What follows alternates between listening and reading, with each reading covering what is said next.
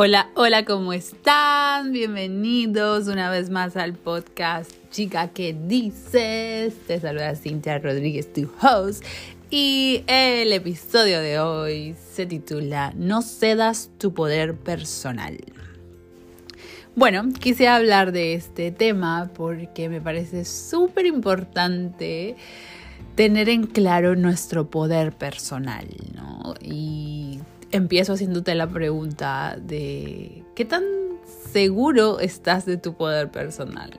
Y bueno, poder personal básicamente significa que tienes el autoestima suficiente, que te conoces lo suficientemente bien para reconocer y no dejar que las situaciones, personas externas a ti, eh, bajen ese autoestima, ¿no? Independientemente de las circunstancias que sucedan.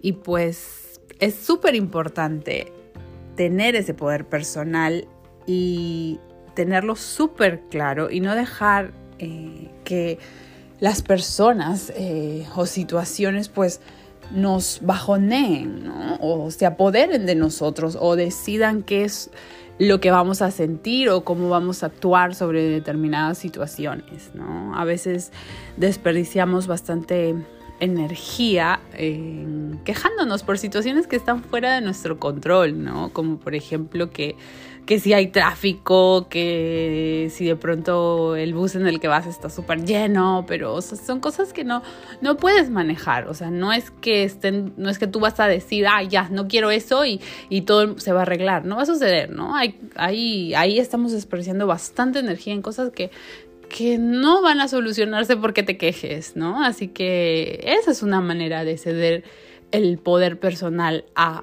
otra situación, ¿no? A que te controle, a que controle tus sentimientos y justamente tus emociones, ¿no? Entonces, nadie es responsable de tus sentimientos, de tus emociones. Solo tú eres el único responsable de cómo te sientes. Las situaciones externas a ti, las personas, el comportamiento de las personas, de pronto van a hacer que nuestras emociones suban, bajen, se debiliten, ¿no? O se alteren, pero está en nosotros tomar la responsabilidad, hacernos responsables, ser nuestro adulto responsable y decir qué es lo que sí nos puede afectar y lo que no nos puede afectar, ¿no? No dejemos que nuevamente nos quiten ese poder personal, ¿no? Y nuestras emociones estén dictadas por cómo otra persona u otra situación actúa o sucede. Entonces es importante también definir límites, límites saludables, ¿no? Cuando sabes que de pronto no quieres hacer algo, no te parece determinada situación, pues hay que establecer límites a las personas, a las situaciones que te acontecen, porque hay que de nuevo, no, no perder nuestro poder personal y decir, alzar nuestra voz, aclamar de que no nos gusta determinada situación o que el comportamiento de cierta persona no es el que va alineado a nosotros. Entonces hay que definir límites por más que cuesten, por más que esto también traiga el hecho de sentirte culpable, porque si dices que no a determinada situación, eh, viene la culpa, porque de pronto es un familiar, una persona cercana a ti, pero es importante establecer esos límites porque después nos, nos desgastan y hacen que, perdamos ese poder personal, ¿no? que nos bajoniemos. Entonces, en verdad que es súper importante conocer lo que nos gusta, lo que no nos gusta, eh, lo que estamos dispuestos a aceptar y lo que ya no estamos dispuestos a tolerar, ¿no? Para poder poner estos, estos límites a quien sea necesario, ¿no?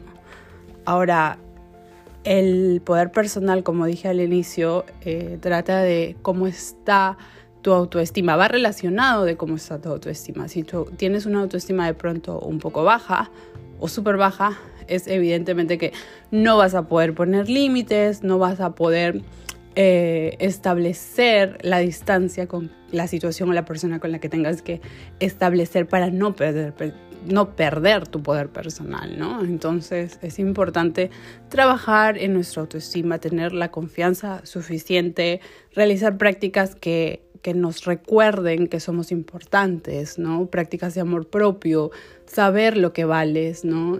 Eh, no dejarte llevar por las opiniones de los demás o esperar validación del resto para que fortalezcas tu amor propio, tu confianza en ti mismo, ¿no? Así que pues es súper importante tener esa autoestima súper elevada.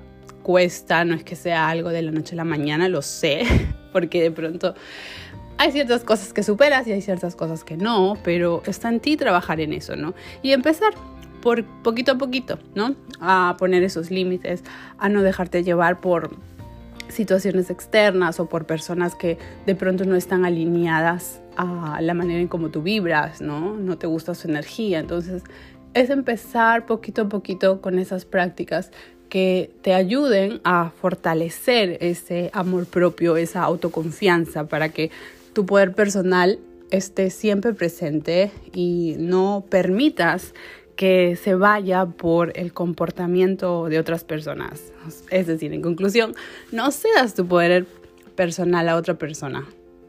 Protégete de eso. Y bueno, espero que te haya servido el mensajito que te di hoy. Eh, si crees que alguien lo pueda necesitar, pues compárteselo. Y pues nos escuchamos en un próximo episodio. Bye bye.